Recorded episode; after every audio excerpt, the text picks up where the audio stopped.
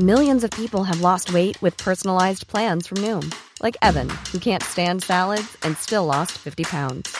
Salads, generally, for most people, are the easy button, right? For me, that wasn't an option. I never really was a salad guy. That's just not who I am. But Noom worked for me. Get your personalized plan today at Noom.com. Real Noom user compensated to provide their story. In four weeks, the typical Noom user can expect to lose one to two pounds per week. Individual results may vary. Hey, it's Paige DeSorbo from Giggly Squad. High quality fashion without the price tag? Say hello to Quince. I'm snagging high end essentials like cozy cashmere sweaters, sleek leather jackets, fine jewelry, and so much more. With Quince being 50 to 80% less than similar brands. And they partner with factories that prioritize safe, ethical, and responsible manufacturing. I love that. Luxury quality within reach. Go to quince.com slash style to get free shipping and 365 day returns on your next order. Quince.com slash style. Tout va bien maintenant, mais j'ai quand même très très envie de vous raconter ce qui s'est passé entre parce que ça a le mérite d'être raconté et ça peut être utile. Salut à toutes et à tous. Bienvenue dans ce neuvième épisode de Bouteille à la mer. Aujourd'hui, j'interviewe Louise qui a souhaité partager avec toi son histoire. Dans cet épisode, nous discutons de sa vie, mais surtout d'un traumatisme qu'elle a vécu suite à un viol qu'elle a subi il y a quelques années. Bien évidemment, si tu es sensible à ce genre de témoignage, je te conseille de ne pas écouter cet épisode. Louise nous parle de sa reconstruction, de son regard sur cet événement, mêlant émotion et justesse dans ses mots. J'espère que cet épisode te plaira et je te laisse avec notre discussion. Alors tout d'abord, bonjour Louise, je te remercie de participer à cet épisode. On va commencer par une petite présentation comme d'habitude. Dis-nous qui tu es s'il te plaît. Eh bien, bonjour. Euh, c'est rigolo parce que pour répondre à cette question, euh, j'ai commencé à essayer de me rappeler de cette petite ligne qu'on met à la fin des CV avec marqué compétences, on met euh, passionné de photos, de sorties entre amis, de ciné, des trucs comme ça. Après, je me suis dit, je vais prendre des notes et tout, comme ça, j'oublie rien. Comme ça, je fais le topo sur toutes les questions. Et puis, ben, en fait, on s'en fout parce que c'est pas du tout le but si je t'ai contacté et si j'ai eu envie de m'exprimer aujourd'hui, c'est bah pour, euh, pour transmettre un message, transmettre des émotions, transmettre un vécu. Donc, euh, donc j'ai pas envie de faire appel à quelque chose de calculé, même si c'est rassurant. Donc pour me présenter et arrêter cette petite digression, euh, je m'appelle Louise, j'ai 27 ans, je suis chocolatière et je suis passionnée par mon métier. Mais réellement, je quand je travaille et même si c'est un métier qui est assez répétitif et il y a un petit côté travail à la chaîne, mais même si pendant des semaines, tous les jours, par exemple à Pâques, je vais faire du praliné, je, je, continue à trouver ça incroyable quand je le fais. Vraiment, je suis passionnée par mon métier. Et à côté de ça, quelque chose, un autre détail important sur moi, ce serait hum, peut-être de vous parler de mon hypersensibilité. J'aime pas trop cette étiquette, mais ça résume assez bien la chose. C'est un peu cette faculté de d'avoir l'impression de tout ressentir euh, à une fréquence démesurée et ça a des avantages, ça a des inconvénients. Faut savoir le prendre, faut savoir l'apprivoiser et, voir ce qui nous convient en fait. Et il faut pas que ce soit une souffrance. Voilà, pour me présenter un peu. Pour démarrer notre rétrospective de ta vie, on va commencer par le début et donc par ton enfance. Est-ce que tu pourrais nous raconter quel enfant tu étais, avec qui tu jouais, quels étaient tes rêves, où est-ce que tu as grandi, etc. etc. Quel enfant j'étais? Euh, ben, une enfant assez classique en fait. Enfin, je ne saurais pas vraiment l'expliquer. Il n'y a rien eu de, de marquant. J'étais calme, j'avais des bonnes notes. Alors pas trop forte à l'école, mais pas trop mauvaise non plus. Euh, je me suis jamais rien cassé, j'ai jamais fait n'importe quoi. Euh, peut-être la pire blessure que j'ai eue, c'était un traumatisme au poignet euh, parce que j'avais mal attrapé un ballon. Enfin, vraiment, il n'y a rien de rien de croustillant, assez classique, avec euh, des parents extrêmement présents, euh, un petit frère un peu énervant, mais, mais ça allait. Avec l'âge, maintenant, on s'entend très bien. Et des étés passés en famille, avec dans des grandes maisons, avec tout le monde, vraiment. Voilà, et puis mes rêves, il y avait un peu de tout, je crois, que ce soit professionnel ou personnel. Je me souviendrai en particulier.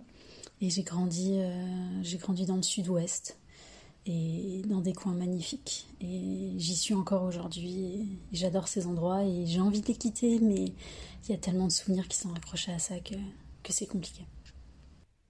Est-ce que tu considères avoir reçu une éducation entre guillemets de fille particulièrement c'est-à-dire, est-ce que par exemple tu aurais ressenti des contraintes ou des interdictions liées à ton genre vis-à-vis de ton éducation? Est-ce que j'ai été éduquée comme une fille particulièrement? Je pense que, que tu m'aurais posé la question il y a dix ans, et il y a cinq ans, et encore aujourd'hui, la réponse aurait été extrêmement différente parce que parce que il y a du recul qui est pris avec l'âge et je pense que je pense que c'est involontaire de la part des parents mais il y a toujours une différence entre le premier, le deuxième, le troisième enfant et ainsi de suite entre les filles et les garçons. Ils font pas exprès mais entre comment ils ont été éduqués, comment ils ont grandi, comment ils ont envie d'éduquer comment ils arrivent à éduquer. Des fois il y a des des frontières énormes, mais, mais c'est normal. Et si je suis amenée moi aussi un jour à avoir des enfants, ce sera exactement pareil. Donc, avec du recul, oui. Est-ce que tu pourrais nous raconter le rapport que tu as eu avec tes parents en étant plus jeune, mais aussi par la suite? Ça, c'est très intéressant comme question, mais aussi comme réponse, parce que mes rapports avec mes parents ont énormément évolué. Parce que quand j'étais petite, mon père avait un travail où il partait plusieurs jours par semaine, donc j'ai peu de souvenirs avec lui. Par la suite, j'ai été beaucoup plus proche de lui et hum, l'année de mon bac, mes parents ont divorcé et, et là ça a tout chamboulé parce que au début vous en voulez à l'un, après vous en voulez à l'autre, après vous préférez l'un. Il y a une espèce de dualité qui se met entre les deux alors qu'au fond c'est absolument pas le but dans un divorce. Aujourd'hui je m'entends extrêmement bien avec les deux, pardon, je suis très proche des deux. On s'entend très bien. Je leur raconte pas les mêmes choses. C'est différent, mais on est très proches. Et ça s'apaise avec le temps. C'est intéressant. Comment est-ce que toi personnellement tu as vécu la période de l'adolescence qui est une période charnière pour énormément de jeunes? Mon adolescence, elle a été eh bien, plus compliquée que prévu. Je crois que si vous repensez à votre premier jour de lycée et si on vient vous raconter tout ce qui va vous arriver pendant ces trois ans ou plus, euh, je pense que personne ne va y croire. Et entre, il y a eu le divorce de mes parents, bien évidemment, comme je viens d'en parler, mais il y a eu il y a eu des, des histoires avec. Euh, c'est assez classique, mais des histoires de harcèlement, des, des groupes. Il y a ces groupes de gens, vous avez envie d'être ami avec eux, vous faites tout pour être ami avec. Et puis, vous n'arrivez pas à faire cette différence de notion entre la connaissance, le copain, l'ami. Et, c'est compliqué parce que vous avez des attentes envers les gens auxquelles ils peuvent pas forcément répondre. Et ça crée des tensions. Et ça, ça fait des situations qui sont extrêmement complexes. Et je me suis retrouvée, euh, mon année de terminale, à, à ce que ça devienne compliqué avec ce groupe de filles avec qui j'avais été très amie l'année d'avant. Et j'en étais au point où j'allais plus en cours parce que c'était très très compliqué pour moi rien que de les voir. Et je me souviens, il y a même ma mère qui allait, euh, qui allait chercher des lycées pour voir où je pouvais redoubler. Et j'ai eu mon bac parce que je me suis mis un petit coup de pied au cul euh, un mois avant le bac. Et je l'ai eu quand même parce que c'était absolument hors de question que ces broutilles, qui n'étaient pas à cette époque-là, mais des broutilles de harcèlement, euh, me fassent rater mon bac. Quel a été ton rapport au corps en étant adolescente? Mon rapport à mon corps, c'est la réponse, elle va au-delà de mon adolescence parce que même quand j'étais en primaire et au collège, j'ai des souvenirs très très précis de cours de sport où j'étais incapable de faire du sport. C'était hyper dur parce que vous êtes en train de grandir, il y a votre corps qui est en train de bouger, vous êtes faut apprendre à vous connaître et vous ne comprenez rien à ce corps qui est le vôtre. Et vraiment, j'ai des, c'est terrible, là j'en parle, j'ai le souvenir du prof qui dit hop, en plus c'était de l'acrogym, alors super, vous êtes tout seul avec votre corps, il n'y a même pas un ballon ou une perche pour euh, vous aider. Hein. Il fallait faire une démo, le prof me nomme, j'allais dire me vise. Et là, le blocage, quoi, je me mets à pleurer au milieu de tout le monde. C'est terrible, c'était terrible, des blocages terribles. Ça m'a suivi jusqu'au lycée. Et, ouais, compliqué parce que même au-delà du. Avec tout ça, en fait, vient se rajouter les complexes sur le poids qui arrivent à l'adolescence. Et il n'y a pas longtemps, en triant mes photos, j'ai retrouvé une photo de, de la période du bac. Et à ce moment-là, j'étais extrêmement complexée. Et j'avais décidé que j'étais pas légitime à faire un régime parce que je me considérais pas comme grosse. C'est terrible hein, de dire ça, bien évidemment. Mais j'avais décidé que ce serait quand même bien que je fasse un peu attention, hein, parce qu'on sait jamais. Et puis il s'agirait de plaire, hein, donc, des, des complexes terribles. Et en revoyant cette photo, je réalise et je me souviens qu'en fait, à ce moment-là, je pesais 3 voire 4 kilos qu'aujourd'hui. La différence, c'est qu'aujourd'hui, le fait de me réconcilier et de me réapproprier mon corps, j'ai fait énormément de travail dessus. Et que je sens que ça porte ses fruits, clairement. Et c'est aussi intéressant de, se dire que c'est sûrement une des raisons, tout ce combat avec mon corps et ce, cette distance entre lui et moi qui fait qu'aujourd'hui j'ai autant de tatouages. Parce que ça reste une manière de, de se le réapproprier d'une manière thérapeutique et douloureuse, certes, mais c'est un moyen comme un autre. Est-ce que tu pourrais nous raconter un petit peu le parcours que tu as eu après le bac? Qu'est-ce que tu as fait comme études? Est-ce que ça a été difficile pour toi de trouver ta voie? Alors j'ai passé un bac littéraire art plastique et juste après je me suis orientée sur une école de mode. Et en fait, euh, bah, ça m'a pas du tout plu. Et suite à ça, il y a eu deux années de flou total où j'ai j'ai fait des expos photos, je passe mon permis, je me cherchais un peu, c'était assez compliqué. C'était des heures et des heures de télé, c'était assez terrible. Je crois que je connais la, toutes les saisons d'urgence par cœur. Et deux ans après, je me suis orientée sur un CAP pâtisserie. Suite à ça, j'ai fait trois ans d'études dans la chocolaterie. Et aujourd'hui, je suis chocolatière et comme, comme je l'ai dit précédemment, c'est c'est vraiment une passion, mais ça a été compliqué parce que ça faisait très longtemps que je savais que j'aimais cuisiner, mais j'avais voulu m'orienter vers euh, la cuisine et merci le stage de troisième parce que sans toi, j'aurais jamais su que, que non. Parce que trop de pression, trop de, trop de masculinité, j'osais pas le dire, mais, mais c'est ça, c'était aussi extrêmement sexiste, du moins là où j'étais. Même si c'était que quatre jours, ça m'a suffi à cette époque-là. Donc ça a été compliqué de revenir vers un métier de bouche, mais, mais aujourd'hui j'en suis très contente. Alors on va revenir un peu sur le présent et donc forcément en ce moment je pose la question aux invités comment est-ce que tu vis ou est-ce que tu as vécu ton confinement? Le confinement, euh, très honnêtement, je le vis pas très bien. Au tout début, euh, j'étais super contente. Je me suis dit, euh, de toute façon, je m'en fous. Je suis un peu insociable, un peu casanière. Je vais réinstaller les Sims sur mon ordi et on s'en fout. Je vais vivre ça super bien. Et la réalité, elle est complètement différente en fait. Elle est complètement différente, mais ça me fait réaliser plein de trucs parce que euh, toutes mes angoisses de ces derniers mois, derniers mois c'était lié au fait que, que j'avais pas de travail, que je savais pas vers quelle ville j'avais envie d'aller travailler, vers quel pays. Et donc il y avait une remise en question terrible. Et ce confinement, il me fait réaliser, parce qu'il faut savoir que j'ai passé un entretien deux jours avant le confinement et que c'était très bien passé. Mais ce confinement me fait réaliser que la plupart de mes angoisses, c'est sur des projections, c'est sur le futur et que je suis pas du tout sur le présent. Et ça m'oblige, et je m'oblige. Alors il m'a fallu un mois de digestion assez douloureuse avant de réaliser, mais là ça fait quelques jours que je me dis, tu te stops, tu respires, et maintenant en fait, t'es là maintenant dans ta chambre en train de, de t'enregistrer. T'es pas en train d'imaginer les gens qui vont commenter et qui vont réagir à ce que t'es en train de dire. Non, t'es maintenant et tout de suite, dans l'instant. Alors à présent, on va revenir un petit peu en détail sur ton histoire personnelle tu m'as très courageusement envoyé un mail pour partager ton parcours de vie avec les auditeurs et les auditrices. Donc, bien évidemment, je te remercie encore énormément. On va aborder cet événement qui est survenu un an après ton bac. Tu m'as parlé d'une soirée où tu es sortie faire la fête. Tu t'amuses comme une adolescente qui profite de la vie, et au moment de rentrer chez toi, une connaissance avec qui tu es sortie te fait du chantage. Est-ce que tu peux m'en parler un petit peu plus en détail de cette sortie en boîte qui va finalement être un réel tournant dans ta vie À l'écoute de cette question, très honnêtement, euh, j'ai des bouffées de chaleur et j'ai viens d'avoir le cœur qui, qui s'accélère et j'ai la voix qui se voile un peu. Elle l'est déjà depuis le début de mes enregistrements, mais là, je vais faire un petit effort. Cette notion de chantage, elle est intéressante parce que c'est un des points de base qui fait que c'est extrêmement compliqué et que ça a été extrêmement compliqué pour moi d'accepter que j'étais pas d'accord. C'est-à-dire que il accepte de me ramener chez moi et que au moment où on arrive, il me dit j'ai pas envie en fait de te ramener chez toi, donc soit je te dépose à la gare et tu marches 10 minutes à pied dans le noir et les 6 heures du mat, soit je te ramène chez moi. Ben sauf que voilà, il est tard, euh, je suis pas alcoolisée, je ne suis plus alcoolisée, mais je suis fatiguée. Et puis j'ai pas envie. Et puis bon bah je le connais, donc euh, ça va. Et l'ironie, c'est que je me revois très bien me dire euh, non, je préfère quand même rentrer chez lui parce que je serais capable de me faire agresser quoi sur la route.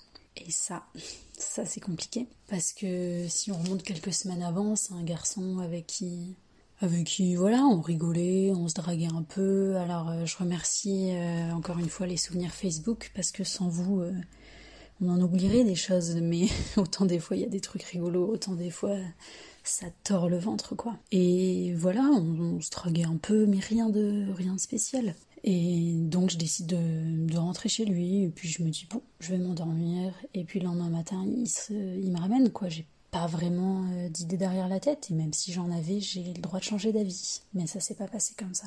Donc voilà, comme tu l'as très bien dit, c'est pas un viol qui est pratique dans le sens où il n'y a pas de menaces qui sont physiques. Il y a une violence qui va être psychologique et que une violence mais aussi une pression psychologique mais qui est pas claire à ce moment-là. Et même euh, les mois et les années après, dans mon esprit, c'est pas clair. Je n'arrive pas à mettre le doigt dessus. Parce que sur le moment, ce qui est compliqué, c'est que les semaines, les mois avant, où on s'envoyait quelques messages pour se taquiner, pour voilà, il n'y avait rien, il n'y avait pas des rendez-vous, quelque chose comme ça. Il y avait un jeu de séduction, mais comme avec beaucoup de gens, quand vous avez 18-19 ans, même avant, même après d'ailleurs. Donc il y a un jeu de séduction. Quand il m'explique qu'il veut pas me ramener chez moi, c'est moi qui accepte d'aller chez lui. Quand je suis en pyjama tranquille et que je regarde le mur et qu'il passe ses mains sur moi et qu'il essaie de m'embrasser, bah, c'est moi qui me retourne et qui l'embrasse. Donc, logiquement, ben logiquement c'est oui. Mais sauf que non. En fait, c'est non. C'est non parce que logiquement c'est oui, mais le consentement n'a absolument rien à faire avec la notion de logique. Le consentement, c'est, je vous apprends rien j'espère, mais le consentement c'est du désir. Le consentement, ça va être de l'attirance, ça va être de la séduction, ça va être de la confiance, ça va être peut-être de la communication. Alors le consentement, oui, bien sûr que j'ai pas hurlé non, donc il n'aurait pas pu s'en douter. Sauf que la communication, elle n'est pas que verbale, elle est aussi non verbale. Alors d'accord, c'est des, des notions qui, qui peuvent être floues, qui sont très très compliquées à expliquer.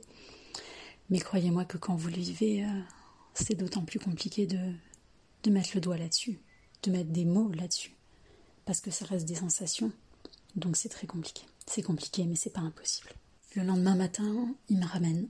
Dans la voiture, on, rigole. Moi, je, je comprends rien à ce moment-là. Mais en fait, il n'y a rien à comprendre. Donc je me pose pas de questions. L'après-midi, je prends la peine du lendemain. Je lui dis. J'en rigole même euh, sur mon message. Il me répond pas. Je me dis que bon, hein, les garçons, ils ont autre chose à faire. Hein, voilà. Encore une petite idée à déconstruire par la suite. Et on se recroise, et puis on se croise à des soirées, et puis on se parle pas tant que ça, mais voilà, des fois il rigole sur le fait qu'on a, entre guillemets, couché ensemble. Et voilà, rien de, rien de spécial, ça dure. Euh, à ce moment-là, on est un an après le bac. Il y a vraiment ces deux années où c'est le vide total, quoi. Je, j'ai pas d'autres relations, qu'elles soient amoureuses ou sexuelles, il n'y a rien d'autre. Et vraiment une amnésie euh, totale total. Et c'est donc à peu près deux ans après, parce que ça s'était passé un été. À ce moment-là, ça fait un an que j'ai fait mon CAP, que je suis en train de le passer. Et j'ai un patron qui, qui me harcèle. C'est une petite blague tous les 3-4 mois, mais en fait, c'est déjà trop. C'est des blagues. Euh, c'est ironique en fait avec du recul, mais il me fait des blagues euh, liées à des viols, quoi. Où il me dit en rigolant qu'il faut pas que je m'inquiète, qu'il va pas me violer. Sauf qu'en fait, ça, ça a une résonance sur moi énorme, mais vraiment énorme. Ça a un pouvoir avec moi, mais il a réveillé un truc. En parallèle de ça, à ce moment-là, il y a un garçon que je connais depuis quelques temps, on s'aime bien, et on commence à se draguer un peu, il y a un jeu de séduction qui se remet en place. Mais comme je le connais depuis un petit moment, j'ai un peu plus confiance. Mais, mais je n'arrive pas à passer au-delà de tout ça. Et alors je vais vous teaser un peu la fin de l'histoire, parce que promis, ça se finit très très bien. Parce que ce garçon, à ce moment-là, maintenant je suis en couple avec lui. Donc, tout va bien, je vais bien, tout va bien maintenant. Mais j'ai quand même très très envie de vous raconter ce qui s'est passé entre parce que ça a le mérite d'être raconté et ça peut être utile. Le réveil de cette amnésie, il est assez violent. Il est assez violent parce qu'il va être avec des flashbacks. Donc parfois c'est moi qui y repense de moi-même sans savoir pourquoi. Je repense à cette nuit-là, il y a 2-3 ans. Le corps qui se raidit. Réaction corporelle qui est effrayante parce qu'elle est incompréhensible. Et pour moi à ce moment-là, elle n'est pas fondée. Mais ça va être aussi des rêves et des réveils au milieu de la nuit, en larmes, en nage, en sueur, où vraiment, vraiment, mais comme dans les films, vous vous redressez sur votre lit, vous êtes assis, vous, le souffle coupé, le corps raide, les larmes qui coulent. C'est effrayant. Pour comprendre pourquoi le cerveau il se met à vous mettre des petits flashbacks dans la tête comme ça, c'est important de revenir en arrière, de revenir sur cette nuit où j'ai subi ce viol, de comprendre comment le cerveau peut décider que non, vous n'allez pas réagir, mais que oui, vous allez vous en souvenir, mais non, vous n'allez pas vous en souvenir maintenant. C'est un mécanisme qui s'appelle la, dissociation. C'est un peu comme, comme une surchauffe. Vous êtes dans une situation que le cerveau juge comme dangereuse. Il va donc couper absolument tous les circuits. Lui va rester là. Il va continuer à enregistrer l'info. Il va faire en sorte que votre corps et tout ce qui va avec ne se souviennent de rien. C'est pour ça que, en fait, vous pouvez pas avoir de contrôle là-dessus. Et c'est comme ça pour tout type de, traumatisme, parce que ça peut être un traumatisme qui va être physique, qui va être mental. Vraiment, des fois, il y a des situations anodines où vous allez vous bloquer et voir le truc de l'extérieur. Je sais pas, vous voyez des gens qui s'envolent dans la rue, mais en même temps, vous êtes en train de faire la guerre, vous avez une arme à la main. Pareil, en fait, le cerveau, il juge ça comme trop violent pour vous.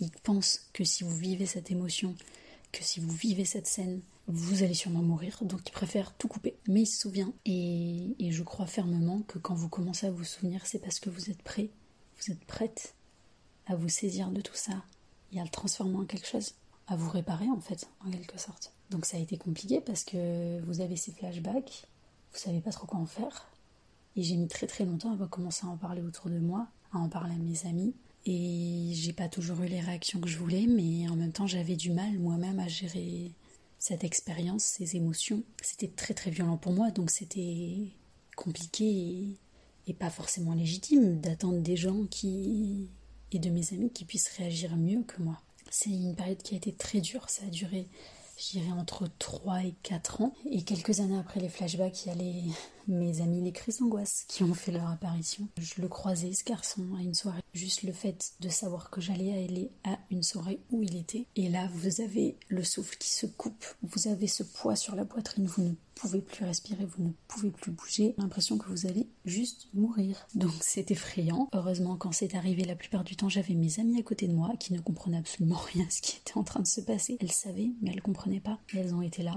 Et qu'est-ce que je les aime et qu'est-ce qu'elles ont été importantes dans ce processus de reconstruction et de prise de conscience. Et au bout de la troisième crise d'angoisse, c'est cette fois c'est ma mère que j'ai eu au téléphone. Et suite à ça, ça a été un déclic. Et j'avais tellement touché le fond, j'étais tellement au fond du sac, au fond du seau, même en dessous encore, qu'il était hors de question. Et là, c'est l'instinct de survie qui se réveille et qui fait que vous allez sur Internet et vous commencez à faire des recherches et que vous appelez des psys. C'est injuste, je souffre. Je mets des années à le comprendre, des années à en parler. Et là, il faut qu'en plus de ça, j'aille demander de l'aide à des inconnus. Comment eux, ils sauraient mieux que moi gérer tout ça? C'est extrêmement compliqué à accepter. Et puis vous appelez un psy, et puis il vous dit qu'il n'a pas de place. et ça, franchement, sans exagérer, j'ai appelé 8 psys avant d'avoir une place. Donc maintenant, on va parler de la thérapie EMDR que tu as suivie. Tout d'abord, j'aimerais évidemment savoir euh, comment tu as connu cette thérapie et en quoi elle consiste, puisque je pense que beaucoup ne savent pas euh, ce que c'est. À quelle fréquence tu as vu ton thérapeute Sur quoi est-ce que vous avez travaillé Tu m'as parlé notamment de l'importance de ton éducation. Est-ce que tu pourrais expliquer un peu plus quel était le rôle de celle-ci dans ta thérapie? La thérapie EMDR, je l'ai connue grâce à ma mère qui m'en avait déjà parlé parce qu'elle y avait fait appel et hum, elle m'a aussi conseillé un livre que, que j'ai lu, que j'ai commencé à lire. Ok, j'avoue, je l'ai pas lu en entier, mais il a l'air vraiment super, donc je vais quand même le conseiller. il s'appelle Guérir de David Servan-Schreiber, je saurais pas le prononcer. Mais c'est une thérapie qui existe depuis je veux pas dire de bêtises, je dirais 20 ou 30 ans, ça a été découvert aux États-Unis. En fait, c'est à l'aide de stimuli qui vont être corporels, visuels, mais aussi auditifs, que vous allez en quelque sorte réinitialiser un peu le cerveau sur certains moments. C'est un peu comme si vous veniez prendre votre cerveau par la main et que vous lui disiez Ok, tu vois ce moment-là, tu vois là, quand il a ses mains sur mes épaules et qu'il me plaque sur le lit. Bon, ben, c'est ok. Les gens, ils ont le droit de m'attraper par les épaules maintenant. Tu, tu arrêtes de me faire faire des crises d'angoisse je vulgarise la chose à fond, mais en quelque sorte c'est ça. Après c'est dur, hein, ça a été dur, il y a un moment où elle m'a demandé de lui raconter cette nuit-là, ce viol, de A à Z. À ce moment-là, c'était avec des stimuli corporels qui faisaient en sorte que mon hémisphère droit et hémisphère gauche étaient complètement connectés pendant que je m'exprimais, et je lui ai tout raconté, et je n'ai eu aucune émotion. Et c'était même effrayant, voire aliénant, parce que ça faisait des années que je racontais ça, que je racontais ça, que je racontais ce viol. C'est dur hein, de mettre un mot là-dessus. Ça faisait des années que je racontais ce viol et que à chaque fois j'étais mal avant d'en parler, mais pendant je pleurais j'avais un discours extrêmement confus. Et là je me retrouve devant une inconnue, c'est la deuxième séance. Je lui raconte tout de A à Z. Elle, elle a des réactions par contre, je vois comment elle réagit par rapport à mon récit, à mon histoire. Mais moi je suis extrêmement stoïque et ça fait vraiment bizarre, mais c'est une expérience qui est. C'est particulier, mais c'est très intéressant. Je l'ai vu pendant six mois, toutes les deux, trois semaines, donc je, l'ai vu, je dirais, six séances.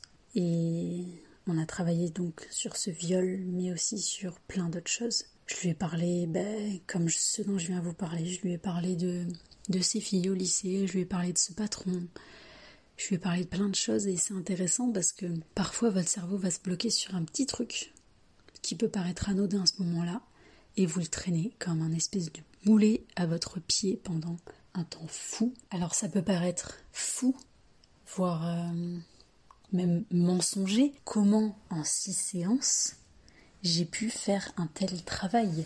Parce que la différence elle est énorme. Alors déjà c'est important de, noter qu'il n'y a pas que de l'hypnose, il y a aussi énormément de discussions. Et par exemple on a parlé de, de mon éducation parce que euh, il y a quelque chose qui a été très dur à admettre, qu'il est encore un petit peu aujourd'hui, je vous cache pas, c'est de se dire, en même temps c'est très apaisant de se dire ça. On n'est pas dans un monde où il y a les gentils et les méchants. Donc j'espère que je vais pas être blessante à travers mes paroles, mais encore une fois je parle de mon expérience, de ma vision, de mon expérience. Mais moi ça me fait du bien de me dire, il y a les bourreaux et les victimes, mais c'est pas que ça. Je m'explique cette nuit-là, dans cette chambre, il y a énormément de choses qui ont déjà été mises en place sans qu'on le sache, sans qu'on arrive à mettre le doigt dessus, avant même qu'on pousse la porte et qu'on entre dans sa chambre à lui. Parce que lui, de son côté, il y a un passé, il y a un vécu, il y a des choses qui l'ont formé. Je peux pas parler pour lui, ce serait pas respectueux de, de sa personne, mais il y a sûrement une vision de la femme, une vision de la sexualité qui sont légèrement biaisées pour ma part, il y a de l'innocence peut-être, mais il y a d'autres choses. Ces autres choses, j'ai réussi à mettre le doigt dessus avec cette psychothérapeute que j'ai vue. Et je prends ce sujet-là avec des pincettes, bien évidemment. Mais dans mon éducation que j'ai qualifiée d'assez classique, il y a une, maman qui m'a beaucoup éduquée en me disant fais attention, fais attention aux, fais attention aux inconnus, fais attention à l'inconnu en fait. Et c'est extrêmement sain, à mon sens bien évidemment, mais je trouve ça extrêmement sain d'éduquer ses enfants comme ça. Mais avec énormément de recul, encore une fois, la petite fille que j'étais, elle n'a pas saisi toutes les infos. Et je dis ça avec énormément de bienveillance envers moi-même. Mais je pense, et on a mis le doigt dessus avec ma psy, et c'est comme ça qu'aujourd'hui, j'ai envie de voir les choses. Quand j'entre dans cette chambre ce soir-là de juin 2011, c'est déjà dans ma tête, c'est clair, je ne peux pas dire non. Quoi qu'il arrive, il sait mieux que moi. Et je suis une potentielle victime. Il y a des choses comme ça qui, je pense, se sont ancrées dans ma tête. Et en y repensant, que ce soit pendant mon adolescence ou aujourd'hui, je me réconcilie avec, mais il y a ce jeu de séduction qui aujourd'hui est quelque chose d'extrêmement compliqué pour moi parce que j'ai l'impression de donner du pouvoir à l'autre. C'est-à-dire Vraiment, c'est pas pour justifier, c'est simplement un besoin et une envie de comprendre et de se dire, parce que c'est trop brutal de, à mon sens bien évidemment, c'est trop brutal de se dire, il y a un bourreau, une victime, un gentil et un méchant. Millions of people have lost weight with personalized plans from Noom, like Evan, who can't stand salads and still lost 50 pounds. Salads, generally, for most people, are the easy button, right? For me, that wasn't an option. I never really was a salad guy. That's just not who I am. But Noom worked for me. Get your personalized plan today at Noom.com. Real Noom user compensated to provide their story. In four weeks, the typical Noom user can expect to lose one to two pounds per week. Individual results may vary. Even when we're on a budget, we still deserve nice things.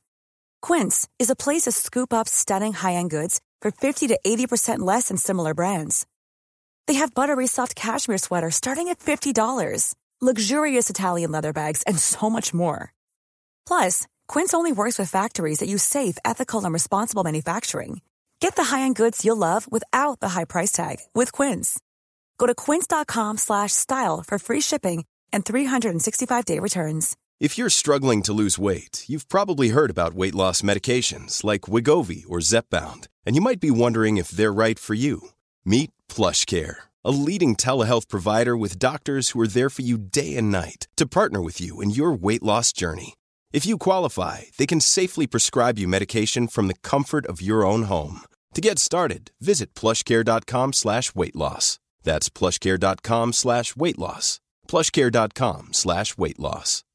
Planning for your next trip? Elevate your travel style with Quince. Quince has all the jet-setting essentials you'll want for your next getaway, like European linen, premium luggage options, buttery soft Italian leather bags, and so much more. And is all priced at 50 to 80% less than similar brands. Plus, Quince only works with factories that use safe and ethical manufacturing practices. Pack your bags with high-quality essentials you'll be wearing for vacations to come with Quince. Go to quince.com/pack for free shipping and 365-day returns. Ce, ce serait trop simple et ce serait juste diaboliser l'autre et pas chercher à comprendre. C'est mon processus. Moi, j'ai besoin de comprendre. J'ai eu besoin de mettre des mots là-dessus, de saisir les choses, vraiment d'attraper mon traumatisme et de lui dire ok maintenant j'ai envie de comprendre pourquoi il s'est passé ça. Et là-dedans j'ai eu besoin de me dire d'accord bah alors lui peut-être qu'il est comme ça, il a grandi comme ça, il voit les choses comme ça. Peut-être que moi je vois les choses comme ça, peut-être que j'ai grandi comme ça. Pour pas diaboliser et pour pas idéaliser certaines réactions. À mon sens c'était trop simple. Encore une fois, ce n'est que mon vécu et mon expérience et ma vision de la chose.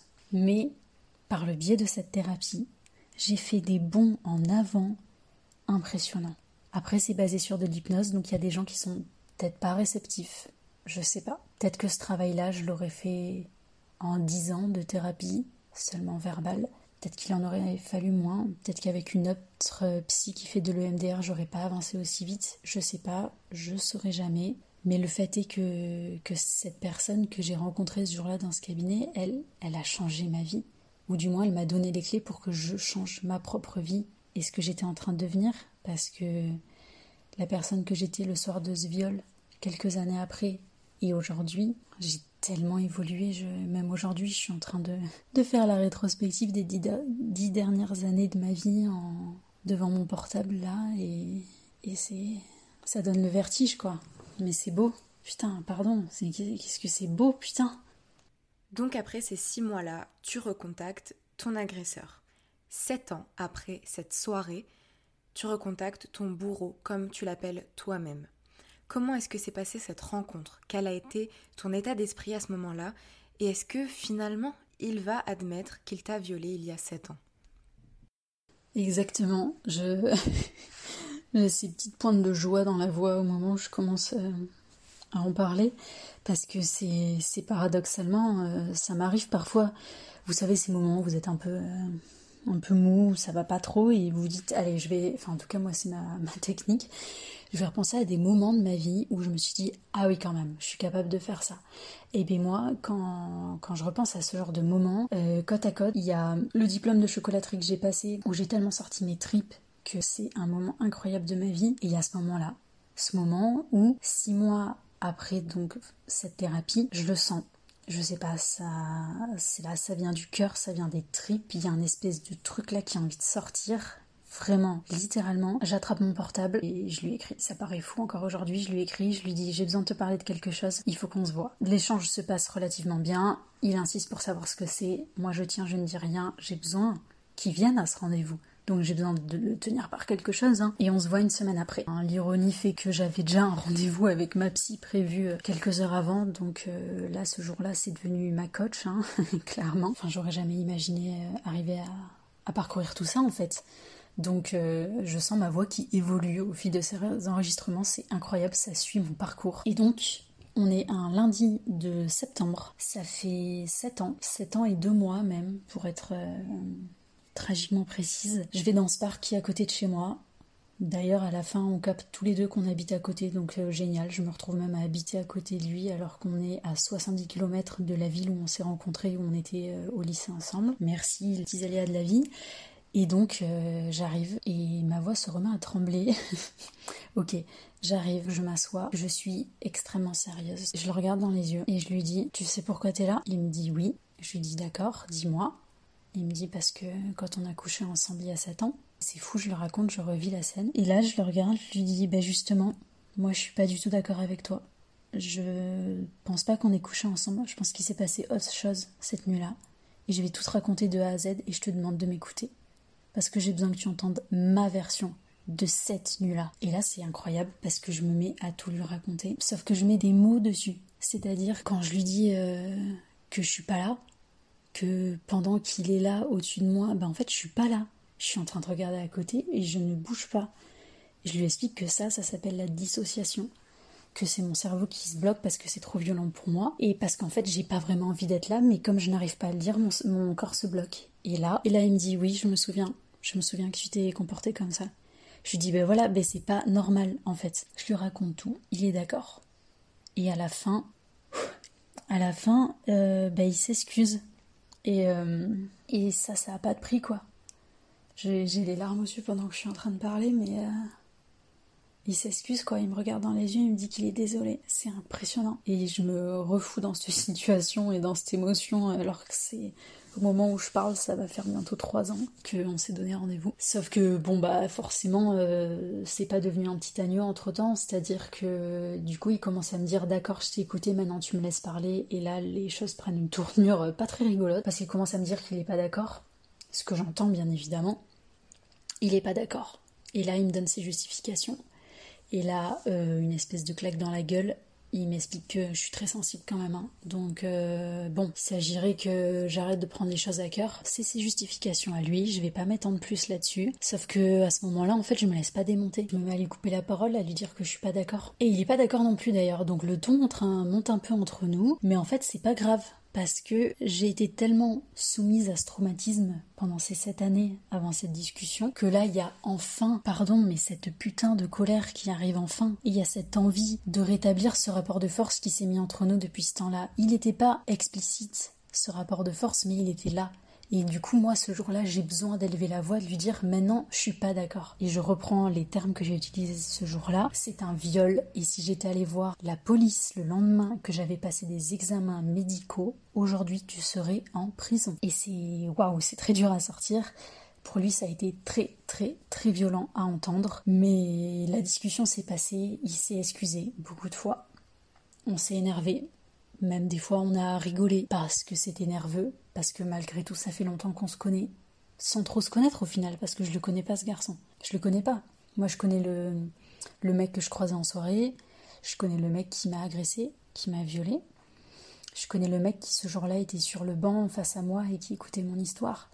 Mais en fait, ce garçon-là, je, cet homme-là, je ne, je ne le connais pas. Je ne sais pas réellement qui c'est. Et à l'inverse, moi, il ne me connaît pas. Donc, c'est un échange qui, ce jour-là, est compliqué, mais qui fait du bien et qui vide et qui, waouh, ça fait un espèce de nettoyage qui est fou. Ça dure une heure et demie. En partant, il me dit ces mots qui sont extrêmement touchants et précieux, qui ont beaucoup de valeur à ce moment-là. Et il me dit, euh, je suis vraiment désolée. Et si je peux faire quoi que ce soit pour toi, tu peux compter sur moi. L'avenir a fait que c'est pas vraiment le cas parce qu'il y a bien évidemment eu des petits rebondissements et j'ai été en contact avec lui et pour d'autres sujets. on a réussi à se faire la bise deux fois, mais c'est tendu et c'est compliqué. Je l'accuse de quelque chose qu'il ne reconnaît pas. Ce jour-là, il m'a dit lui-même Je n'appellerai jamais ça un viol, mais j'entends ton traumatisme. Vient enfin le moment de la reconstruction.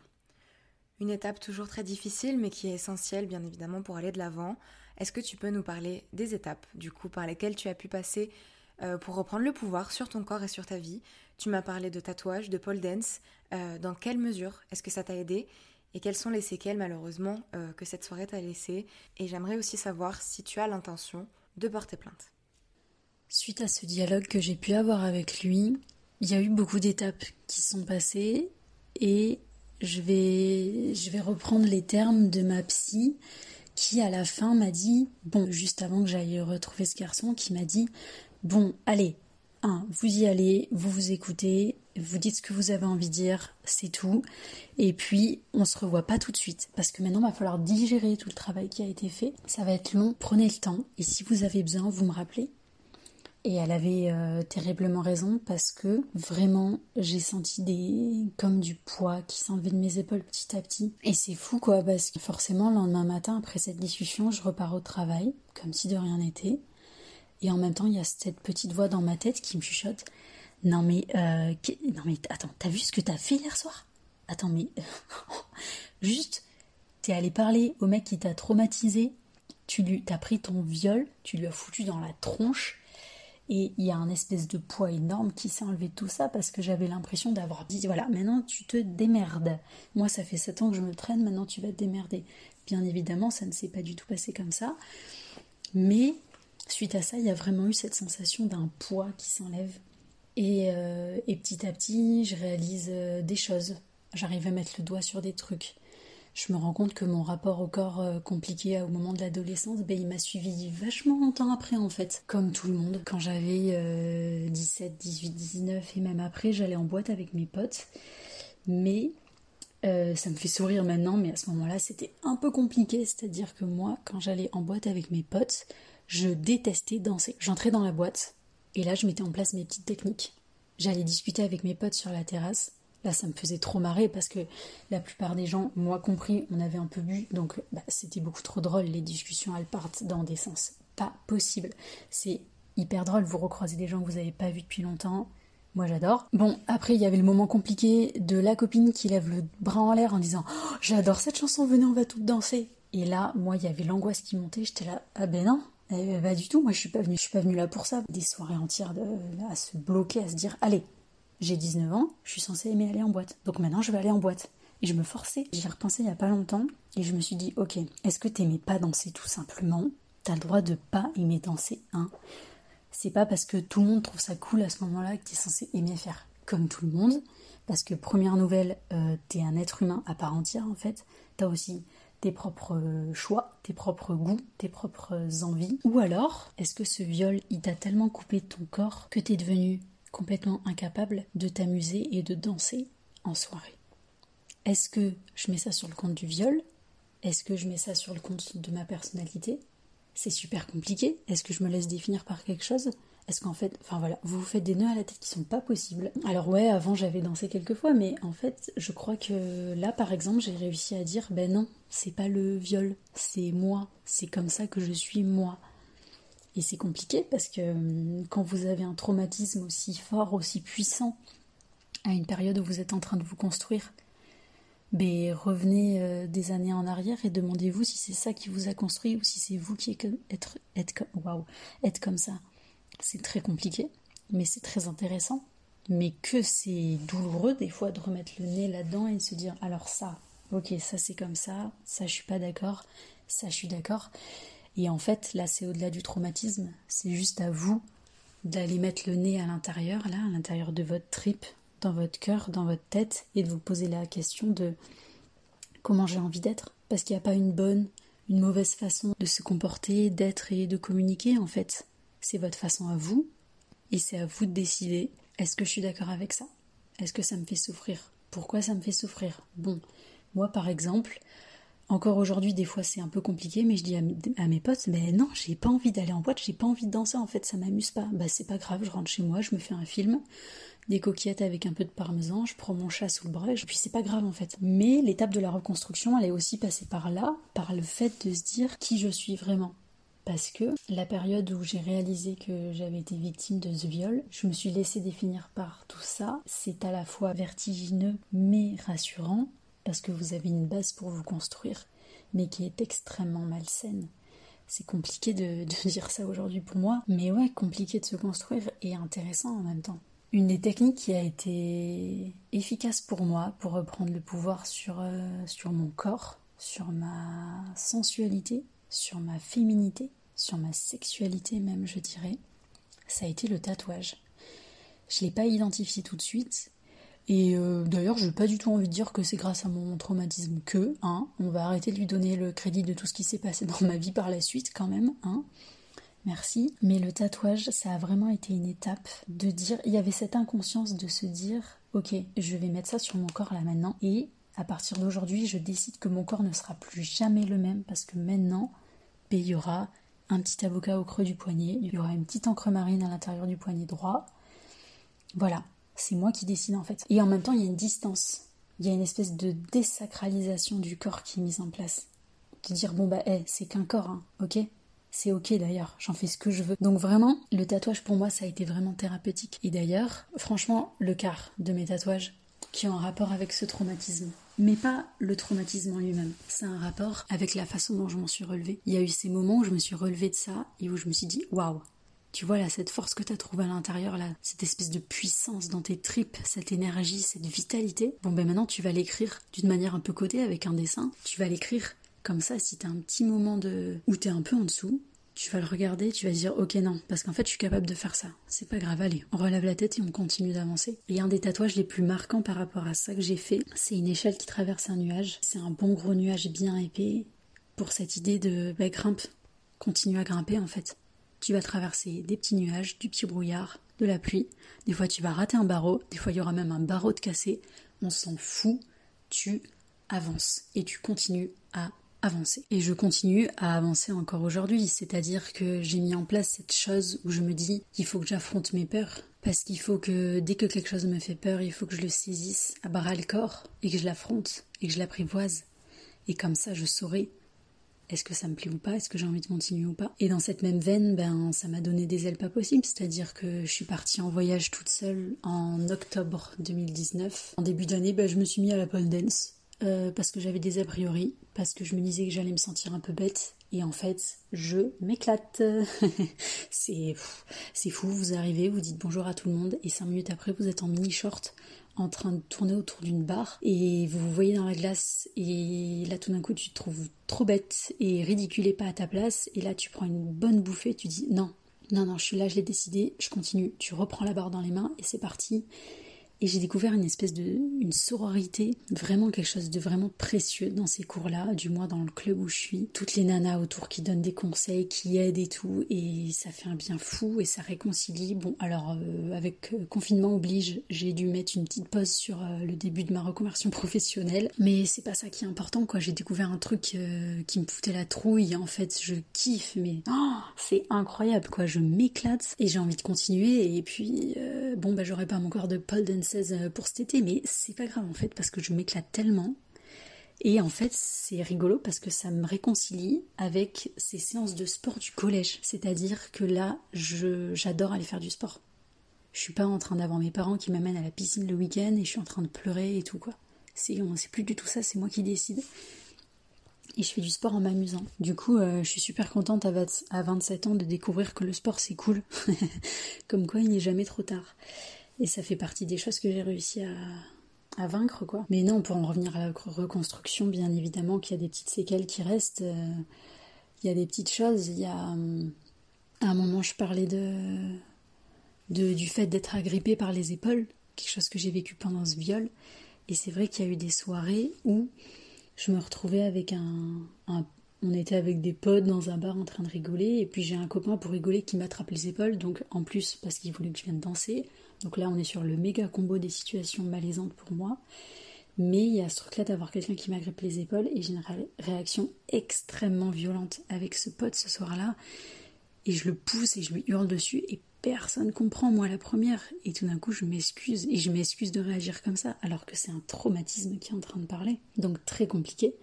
Ça m'arrivait dans plein d'autres situations avec... Euh, bah, généralement c'est avec un pote qui bourrait en soirée, me prend dans les bras, me fait un bisou sur la joue, il me dit qu'il m'aime.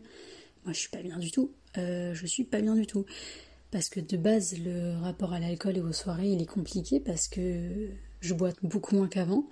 Parce que pour moi c'est le fait le fait de boire, c'est lié au fait de, de, perdre le contrôle, de pouvoir donner un pouvoir à autrui sur moi, parce que je perds le pouvoir que j'ai sur moi.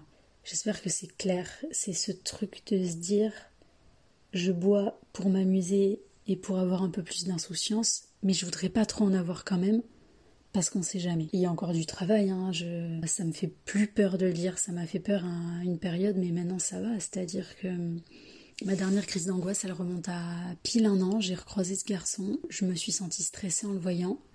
Alors que moi j'avais décidé que suite à cette discussion dans ce parc, c'était fini. C'est bon, le traumatisme il est fini. Et non, ce soir-là j'ai réalisé que c'est quelque chose qui va me coller à la peau toute ma vie, plus ou moins différemment, qui aura plus ou moins d'emprise sur moi. En fait, c'est à moi de décider l'emprise que ça a sur moi.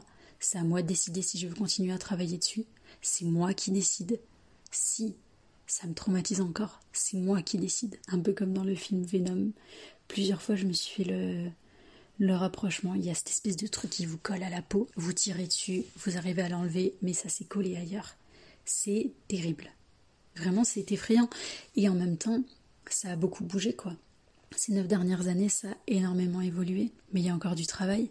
Et un truc auquel j'avais jamais trop réfléchi, mais qui est en train de me revenir en pleine tronche, c'est le fait que ça fait bientôt 9 ans et que j'étais majeure au moment des faits, et donc il y a 10 ans avant la prescription de l'agression sexuelle, du viol. Ce qui veut dire que dans un an et deux mois, je ne pourrai plus porter plainte. Et ça, c'est compliqué à digérer. Parce que ça veut dire que bah, lui, ce soir-là, euh, voilà, il a fait ce qu'il avait à faire, depuis ça va mieux. Bon, bah, sept ans après, je suis venue lui parler, ça l'a un peu remué, voilà. Euh, bon. Moi, de mon côté, euh, pardon, mais j'en ai tellement chié. Et en plus de ça, j'ai eu du mal à reconnaître ce que j'avais vécu, j'ai eu du mal à le faire entendre par mes proches, et j'ai toujours été persuadée que la justice ne me donnerait jamais raison. Peut-être que j'ai tort. Peut-être que si j'étais allée porter plainte, ça aurait eu son effet. Mais c'est ma décision par rapport à mon vécu, à mon traumatisme. Ça ne regarde que moi. Mais je n'irai pas porter plainte. Parce qu'il n'y a pas de preuve. La preuve, c'est. Non, c'est très dur là ce que je viens de dire. La seule preuve, c'est mon traumatisme. C'est mon récit. C'est ma parole contre la sienne.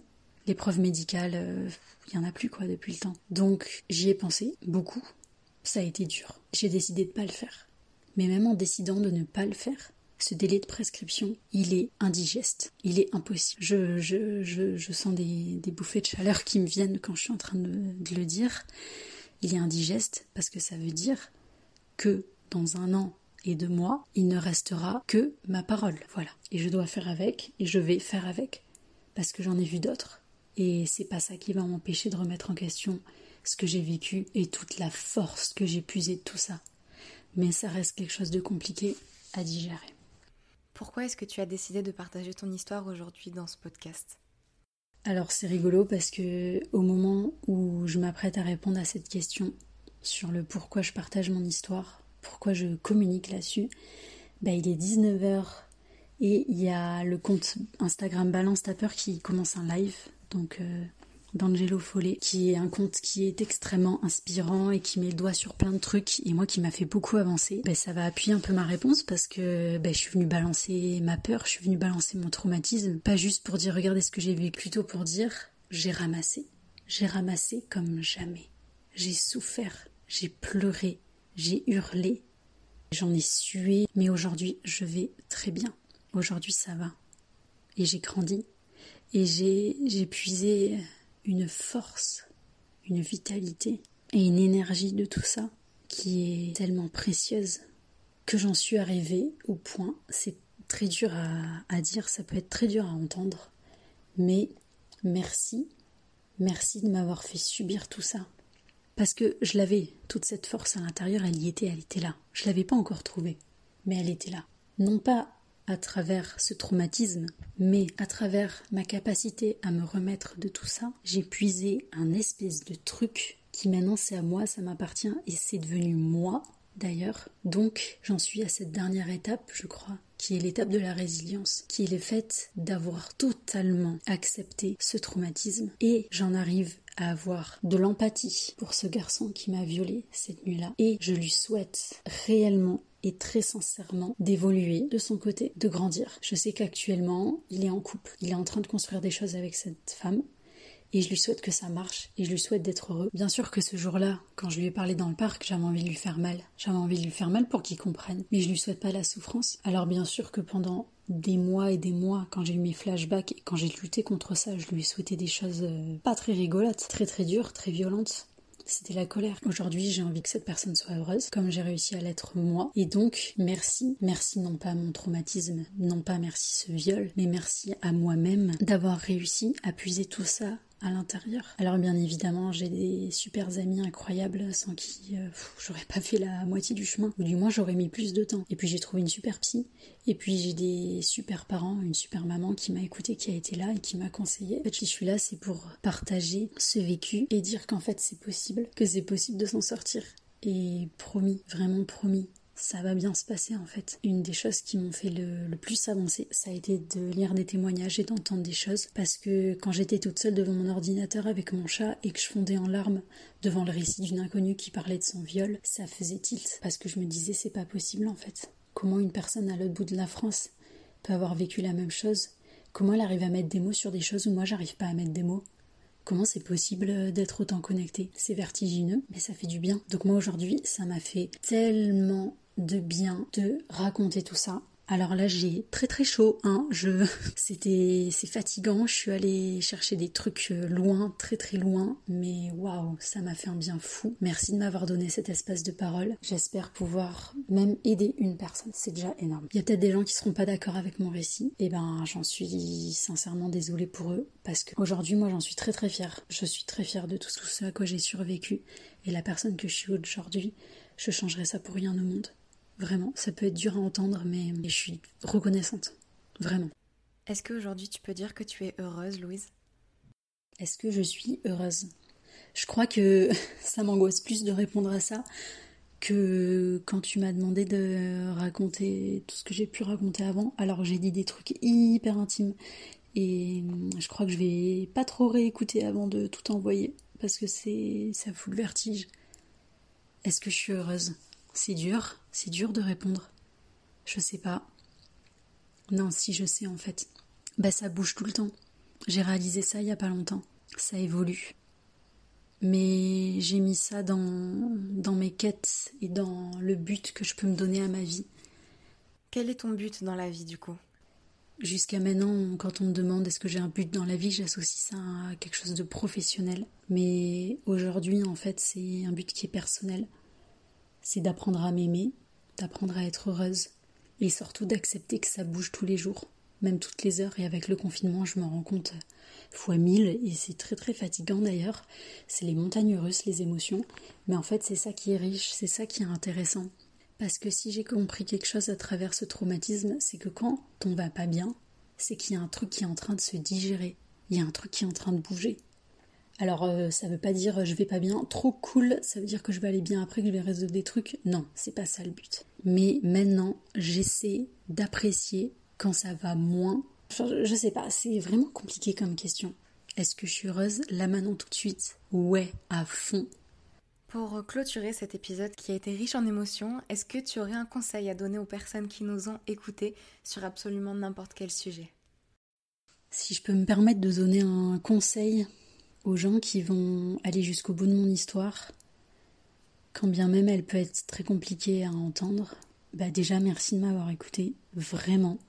Moi ça m'a fait du bien. Je sais pas ce que ça va vous faire à vous, mais euh, merci de m'avoir écouté. Et si je peux me permettre de vous donner un conseil, affrontez les trucs qui vous font peur. Faut affronter vos peurs. C'est c'est un moteur qui est très très riche. C'est très très c'est dur mais, ça fait du bien. L'année dernière, il y a le youtubeur euh, Ben Ver qui a fait toute une série pendant un mois où il a affronté une peur par mois. Et ça fout une claque magistrale de regarder ces vidéos et c'est intéressant.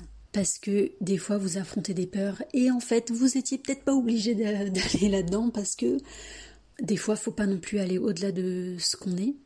Donc ça, ça me fait peur, mais j'ai envie de le faire. Bon ben je le fais quand même.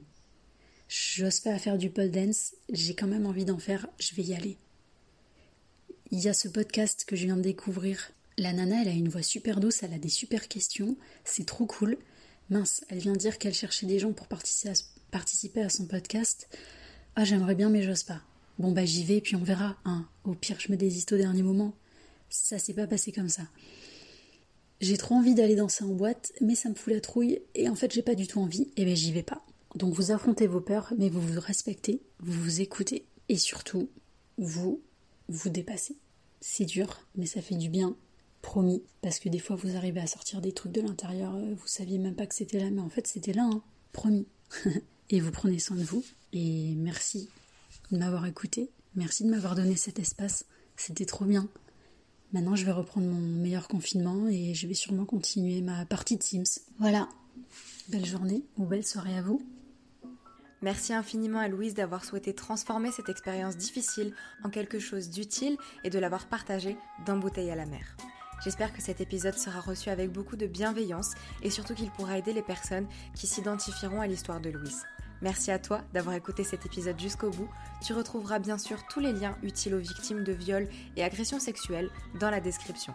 Tu peux venir suivre le podcast sur Instagram bouteille à la mer du bas podcast et si tu en as envie, n'hésite surtout pas et envoie-moi un mail toi aussi pour participer à l'émission à l'adresse bouteille à la mer du 6 podcast À très vite dans un nouvel épisode. Even when we're on a budget, we still deserve nice things. Quince is a place to scoop up stunning high-end goods for 50 to 80% less than similar brands. They have buttery soft cashmere sweaters starting at $50, luxurious Italian leather bags, and so much more. Plus, Quince only works with factories that use safe, ethical, and responsible manufacturing. Get the high-end goods you'll love without the high price tag with Quince. Go to quince.com/style for free shipping and 365-day returns. Even when we're on a budget, we still deserve nice things. Quince is a place to scoop up stunning high-end goods for 50 to 80% less than similar brands. They have buttery soft cashmere sweaters starting at $50, luxurious Italian leather bags, and so much more. Plus, Quince only works with factories that use safe, ethical, and responsible manufacturing. Get the high-end goods you'll love without the high price tag with Quince.